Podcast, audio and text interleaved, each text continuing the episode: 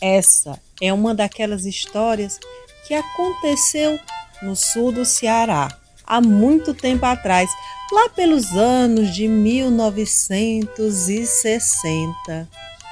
Tinha um rapaz que era carpinteiro. Passava o dia a lixar pranchas para fazer móveis para quem quisesse, do casarão ao casebre. O nome dele, Ribamar. Só que um dia a história de Ribamar mudou da água para o vinho. Quando o dedo dele ele espetou, tal qual uma princesa. Bom, o encanto foi realizado. Princesa não se tornou, mas se tornou o príncipe Ribamar. Quando notou que aquele sangue que lhe saía do dedo era sangue azul, sangue real. Não contou pipoca, pegou uma pasta, colocou todos os planos, vestiu-se com o seu melhor terno, fez questão de colocar medalhas no seu peito, saindo com a sua pasta embaixo da mão e propagando em todo o Cariri Juazeirense que agora ele era um príncipe, príncipe Ribamar da Beira Fresca. Ele com sua pasta de lado, gostava também de andar com um guarda-chuva branco que lhe cobria daquele sol quente que chegava a queimar a pele de qualquer gente. Então, Ribamar saía a conversar. Quando eu, prefeito desse lugar, for, não faltará na mesa de nenhum menino nem pão, nem cajuína. Ah, e esse sertão aqui, um dia hei de trazer o mar. E fazia planos, planos, planos e mais planos. Até que um dia a vida de Ribamar dá uma outra volta. Alguém lhe apresenta uma fotografia e lhe diz: Olha, Ribamar, a princesa Mona Lisa, sua noiva, quer vir casar com você. Por que você não atrás? Quando o Ribamar pegou a fotografia, ele ficou apaixonado. A fotografia era de Mona Lisa. A tal princesa que agora ele admirava era a Mona Lisa de Da Vinci. A voz que abre o Diabo é Isso é da contadora Elizabeth Pacheco. Você descobre o desenrolar da história do príncipe Ribamar da Beira Fresca ao longo deste episódio. Diabé. Diabé isso. Diabé isso. Diabé isso. Diabé isso. Diabé isso.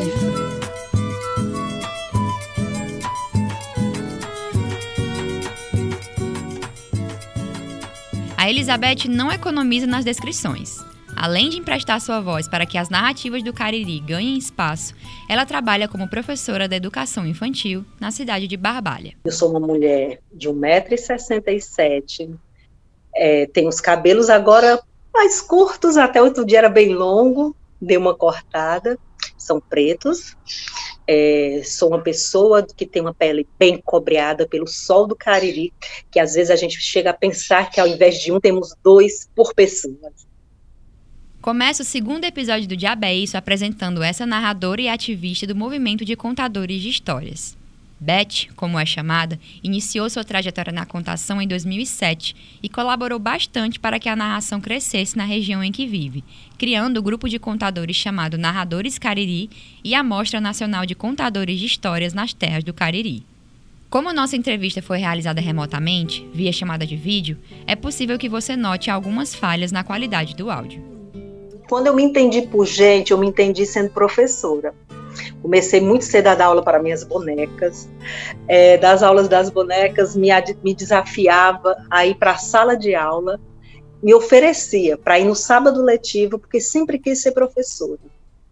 E quando eu fui efetivamente para uma sala de aula, na época, era uma sala de segundo ano, com quase 60 crianças, eu tinha me preparado, mas na minha preparação de leiga, eu não tinha ido à universidade, não tinha me formado em pedagogia, como sou formada hoje, e aí eu preparei meu plano de aula.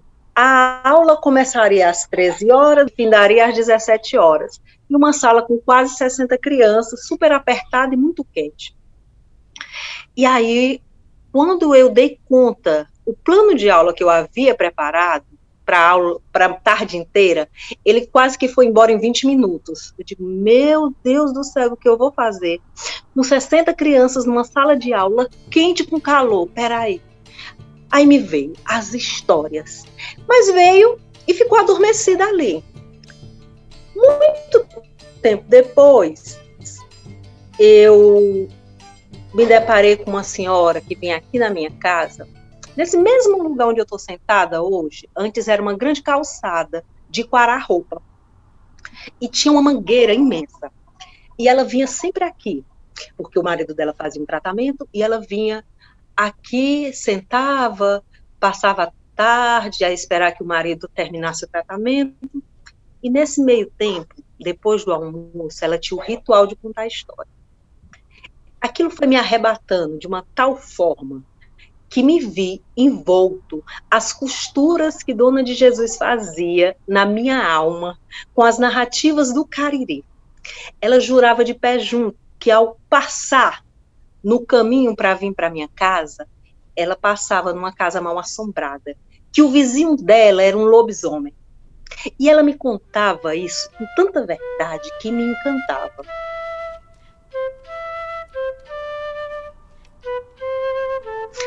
Anos depois, é, fui trabalhar num local, o SESC, que tinha um projeto chamado, se não me engano, se não me falha a memória, Baú de Histórias, que era sessão de contos que acontecia toda quinta-feira, e um dia eu estou é, esperando o pai do aluno, que na época eu era estagiária na, da, no Educacesc, na pedagogia, e eu estava contando história, era a história, o Reizinho Mandão, lendo, na verdade. E aí, de repente, a Andrea, que é uma grande amiga, que trabalhava também no SESC, na biblioteca, trabalha até hoje, ela olhou para mim e disse assim: Você é contadora de história. Nesse dia, ela me legitimou contadora de história. Até então, eu nunca tinha ouvido falar dessa expressão, se existia alguém que contava história. Depois do convite da amiga Andrea, Beth nunca mais parou de contar histórias. Porém, algo sempre a incomodou. E uma coisa que me inquietava muito era que as pessoas, as poucas pessoas da narrativa oral urbana no Cariri, no, essa nova configuração de contador de história, eles contavam contos de todos os lugares, mas não contavam contos do, desse lugar. Aí eu fui fazer um, fui voltar um pouco para as minhas memórias muito intuitivamente, e a primeira coisa que me veio à mente, a primeira pessoa foi Dona de Jesus, que era uma costureira de mão cheia, mas a costura mais perfeita que ela fez para mim foi pelos fios da narrativa. E então eu comecei a contar as histórias do Cariri, porque são pulsantes e são tão fáceis e tão vivas nesse lugar. O primeiro palco dela foi o Centro Cultural Banco do Nordeste, no Cariri. Lá começou a narrar e descobriu que existiam festivais de contadores de histórias. Daí surgiu a ideia de fazer algo parecido na região. Foi aí que surgiu uma proposta de uma antiga professora minha, Débora Calu, de querer fazer um evento sobre educação, mas não deu certo. Aí eu peguei esse gancho do evento de educação, digo, poxa vida, pensando tudo isso para esse evento de educação, eu acho que agora é o momento da gente fazer um encontro de contadores de história. E aí era o ano de 2014, foi aí que surgiu, nas terras do Cariri, Mostra Nacional de Contadores de História, um evento que esse ano fez a, é, completou a sétima edição e que esse para mim é o grande presente que eu posso ofertar esse lugar. Porque são dias de pensar nossa narrativa, é dia de estar mais próximo, é como se a gente quisesse eternizar aqueles dias que vivemos na mostra para ser o ano inteiro.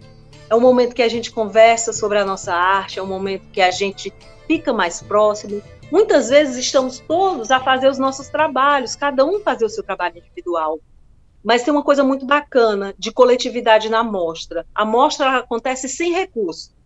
Todo ano é muita batalha, já submetemos a editais, mas nunca fomos contemplados. Aliás, fomos contemplados uma única vez, mas não conseguimos captar, captar recurso. E aí, a mostra ela acontece da colaboração e da afetividade das pessoas, e isso é muito importante.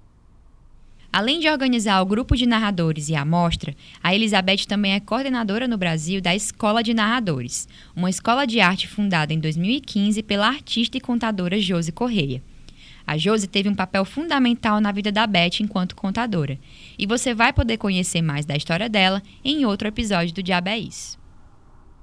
E eu fiz essa escola de narradores em Fortaleza. E eu ia todo final de semana, durante nove meses, para a cidade de Fortaleza, saindo do Cariri oito da noite, chegando em Fortaleza quase oito da manhã. E, e foi um, uma trajetória que eu precisava fazer, precisava fazer esse percurso. E quando comecei, a Josi me olhou para mim e disse assim: você tem certeza que você vai vir todo final de semana? Eu digo, tenho, Josi. E você vai conseguir? Eu digo, eu espero que eu consiga, mas vai ser bem cansativo. Aí eu disse para ela, Josi, a vida é dura, é para quem é mole. E eu vou vir sim. E eu passei os nove meses dessa gestação de repensar o meu trabalho, de perceber de querer entender qual é esse meu lugar, o lugar que as narrativas ocupam no mundo e em mim. Então, a escola de narradores, para mim, é um divisor de águas na minha vida enquanto contadora de história, porque ela me fez refletir muita coisa e conseguiu me abrir outros horizontes e me fez criar outros laços e querer fazer cada vez melhor é, essa arte tão ancestral, mas que a gente tece com outros fios, que são esses fios da urbanidade, da contemporaneidade.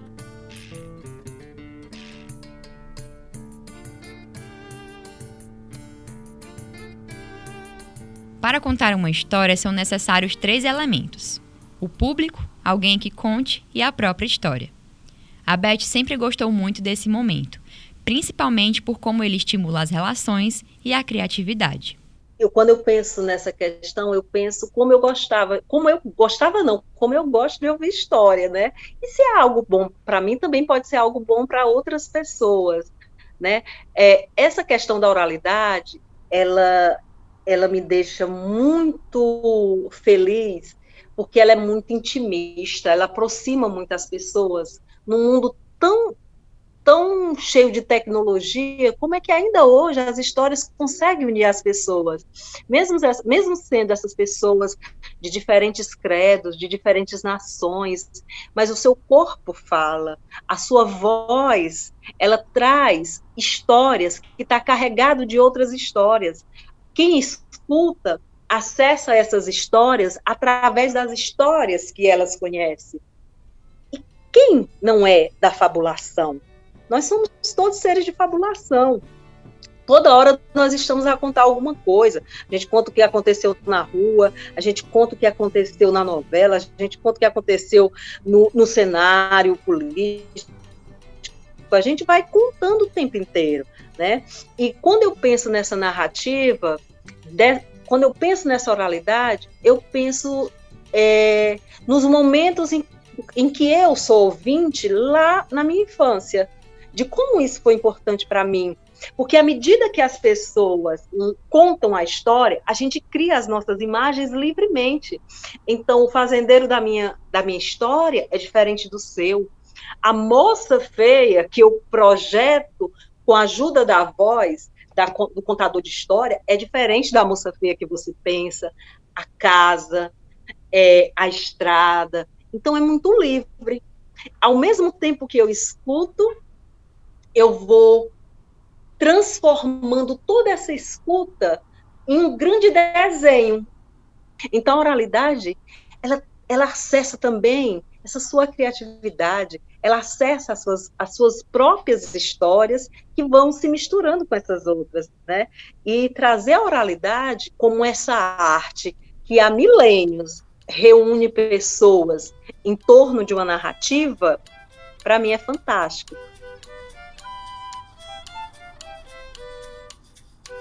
Daquele dia em diante, ela foi capaz de arrebatar o coração de Ribamar.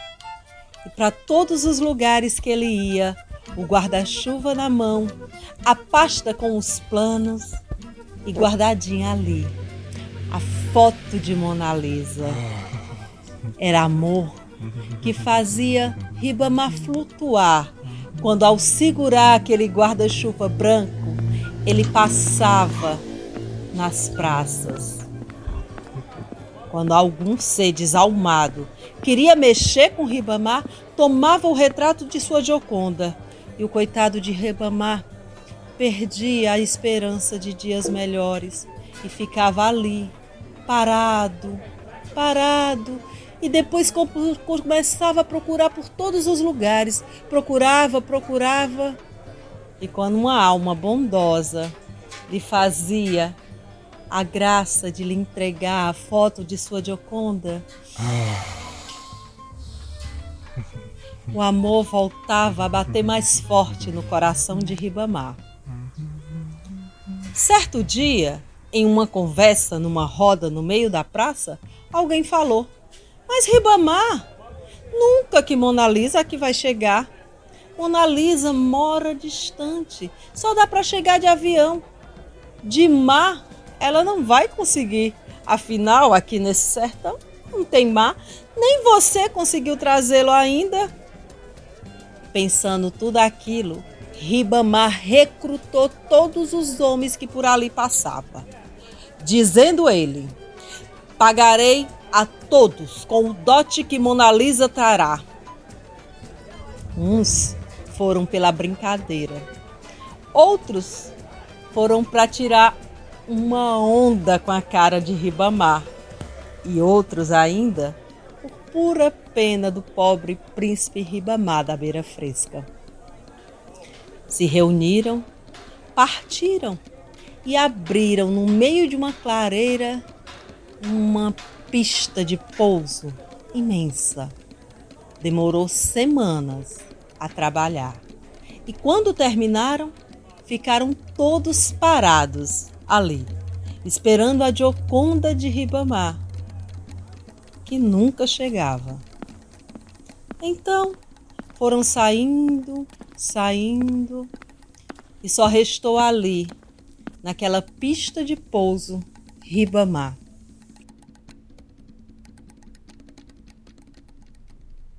Quando questionada sobre como seu trabalho pode ajudar na preservação do conhecimento popular, a narradora ressalta que a contação de histórias amplifica vozes e dá espaço para histórias que devem ser reverberadas. E Beth escolhe bem o que vai contar. Então, quando eu penso nessas narrativas, eu quero que os meninos entendam que a história bonita não é só aquela que está no livro, cheia de fantasia, cheia de gente branca. É a história do homem negro que se põe como príncipe e pensa um mundo melhor. É a história de uma mulher negra, como Maria Caboré, que passa, passa a vida inteira a carregar na cabeça latas e mais latas, hora de água límpida, hora de dejetos, de uma sociedade que sequer sabe limpar a sujeira que faz. E quando eu conto isso, eu amplifico a voz dessas pessoas e digo que também qual é a história que eu venho para contar. E é, qual é a história que eu quero? E, como eu, e quando eu vou fazendo isso, eu estou dizendo: o mundo que eu quero morar é um mundo diferente desse. É um mundo que tenha respeito. É um mundo onde as pessoas pensem todos. É um mundo onde pessoas, mesmo aluadas, enlouquecidas, ensandecidas, elas estão para estender a mão para o outro. É um mundo onde a comunidade se ajuda,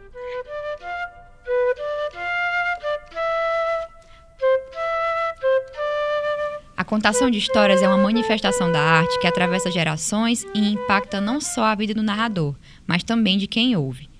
Se conectar com o público é uma tarefa que exige cuidado, e a Beth divide uma dessas experiências com a gente. Eu nunca esqueço um relato. Tem muitos relatos bonitos, mas tem um que me, me arrebatou muito. Quando uma moça, uma senhora chegou para mim, ela passou o tempo inteiro na contação, isso foi em Sergipe, e quando terminou a narrativa, ela chegou perto de mim, a sessão de contos, na verdade, e disse assim: pela primeira vez na minha vida, eu tive infância pela sua voz me contando essas histórias, porque eu fui moça muito cedo, eu fui mulher muito cedo, eu fui mãe muito cedo, mas eu nunca fui criança. E hoje, na tarde de hoje, eu pude ter infância. Então, contar histórias, ela precisa realmente de toda essa delicadeza. Poxa, tô com licença, eu vou entrar na tua vida através dessa história. Tu vai tu vai entender essa história porque tu tem as tuas histórias, né? Então, eu penso que seja esse mais ou menos o, o retorno que eles me dão. Né? E nada é mais gratificante. As pessoas, ah, eu conto história porque incentiva a leitura. Eu costumo dizer que eu conto história porque junta gente. E quando junta gente, a gente busca é, fazer um mundo que a gente quer viver.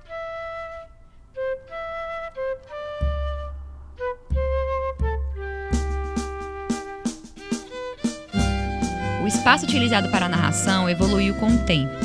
Saiu das calçadas, foi para os palcos de centros culturais e, durante a pandemia, passou a ocupar as telas. A luta dos narradores, no entanto, não se limita só aos lugares que querem ocupar, mas também à busca de melhorias e reconhecimento para a categoria. Por muito tempo, a calçada foi o nosso palco, o terreiro foi o nosso palco da narrativa, mas tudo se, é, se, vai, se, vai se transformando as calçadas e os terreiros não deixaram de existir, eles continuam também a, a, a, ter suas narrativas, né? Mas o que a gente vê hoje é o nosso campo sendo ocupado em vários espaços, da biblioteca aos centros culturais, às praças públicas, como já se fazia an, an, an, muitos anos atrás, né? É uma, é uma nova configuração, é como esse período da pandemia. Na pandemia, nós tivemos que transformar o nosso palco, ao invés de ser uma biblioteca, ao invés de ser o centro cultural, ser a tela do nosso celular, do nosso computador. A gente passou a ter um novo palco, né? A um novo tipo de, de existir, de resistir. E, e, e o que é bacana também desse momento da narrativa que vivemos é que ela tem se ampliado. Ela tem cada vez mais ganhado espaços é, no Conselho de Cultura, nós já temos uma cadeira de contação de história. Uhum. A rede de contadores de história, da qual eu faço parte, ela também está aí na luta e dizer: olha, nós queremos estar nos espaços, nós queremos editais com a categoria contação de história, porque essa arte também tem suas especificidades. A gente se fortalece junto. Ninguém faz nada é, individualmente. Pode até fazer pensando, mas não vai surtir efeito para todo mundo. E o que, é que a gente quer é poder levar todos. Né? E as histórias elas não se perdem e o jeito delas não se perderem é a gente contar as histórias. Como é que a gente conta uma boa história? Quando essa história passa a pertencer a nós mesmos. Como é que ela isso acontece? A gente conta, a gente conta e a gente conta. E por que contar histórias? Apesar da pergunta simples, a resposta de Beth é carregada de significado. E é isso, eu acho que quando me pergunta por que contar história, eu sempre costumo dizer, porque esse é o meu encaixe no mundo. Eu me vejo contando, isso é minha vida, contar história. E para mim isso é muito significativo, porque isso me fez melhor do que eu fui até hoje. Isso me transforma. Eu consigo lidar com a minha dor contando história. Eu consigo lidar com as minhas desilusões, com as minhas felicidades contando história. Então ela faz parte de mim. E se ela faz parte de mim, eu preciso to totalmente dela e eu resisto, eu insisto e a gente junta gente, vai juntando, vai lutando e vai reivindicando esse lugar que é o nosso do nosso contador de história, esse contador artístico, esse contador urbano, esse contador contemporâneo a contação de história, para mim, é também profissional, mas para mim o essencial dela é porque ela conseguiu fazer com que eu me lidasse melhor comigo mesmo e com os outros. E aí eu percebo que realmente esse é o meu verdadeiro encaixe com o mundo, são as narrativas.